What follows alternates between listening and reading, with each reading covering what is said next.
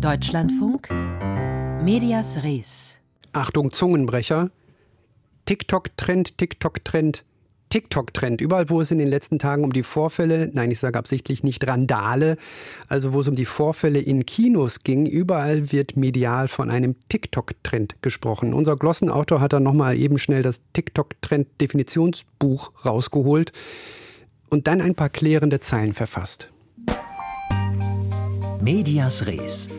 Arno Orzesek. Egal wann, egal wo, in der Medienwelt lautet das Gesetz Nummer eins: ohne Aufmerksamkeit ist alles nichts. Darum wurden bereits im alten Ägypten die Hieroglyphen gut sichtbar in die Wände der schönsten Tempel gemeißelt. Im Medienwandel von den Hieroglyphen zur TikTok-App hat sich jedoch einiges verändert. Aus passiven Konsumenten wurden aktive User mit begrenzter Aufmerksamkeitsspanne.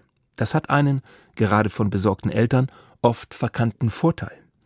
Die jungen Leute, die ihr Dasein dem Chatten, Liken, Sharen, Posten und Influenzen widmen, sind bei der Jagd nach Aufmerksamkeit viel kreativer als die Autoren der Hieroglyphen, schon allein, weil das Hochladen von Inhalten per App flotter geht als per Meißel. Doch selbst wenn das Smartphone-Display dein einziges Fenster zur Welt ist, weil du 14 bist und noch nie im Wald warst, Generation Z halt, hast du nicht jeden Tag eine super Idee für ein Video, das viral gehen könnte. Und was dann?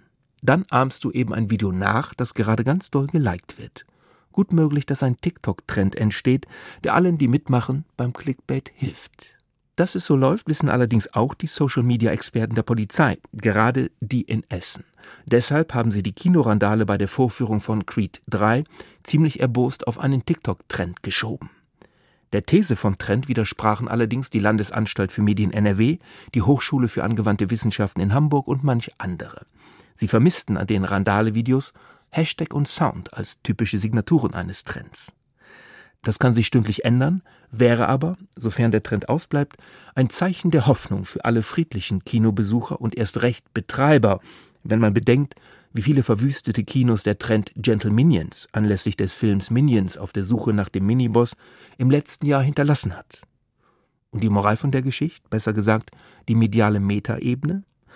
Schließen wir mal aus, dass ByteDance, der Betreiber von TikTok, im Auftrag der chinesischen Regierung mittels Trends die europäische Kinokultur zerstören will. Sonst wäre der nächste Gedanke womöglich, dass die Kinder, die beim TikTok-Würgetrend namens Blackout Challenge ums Leben kamen, gewollte Opfer Pekings waren. Nein, nehmen wir an, die Randale-Kids haben erst souverän randaliert und ihre Randale dann bei TikTok hochgeladen, weil sie alles bei TikTok hochladen. Dann ginge es um pure Aufmerksamkeitserheischung mittels der altbewährten Bambule und man könnte sagen, während sich die letzte Generation destruktiv aufführt, um im Dienste einer guten Sache in die Medien zu kommen, findet die allerletzte Generation offenbar, dass in den Medien sein, und sei es per Popcornschlacht und Pöbeln, ist bereits die gute Sache. Wobei, es gibt auch viele bedachte TikToker. Hello Atakan zum Beispiel hat Regeln aufgestellt für alle, die Creed 3 gucken wollen. Die wichtigste lautet, benimm dich, schrei nicht rum. Wie wäre es, liebe junge Leute, wenn ihr dafür sorgt, dass dieser Post trendet? Dann wären wir zuversichtlich, dass der Untergang des Abendlandes noch etwas warten muss.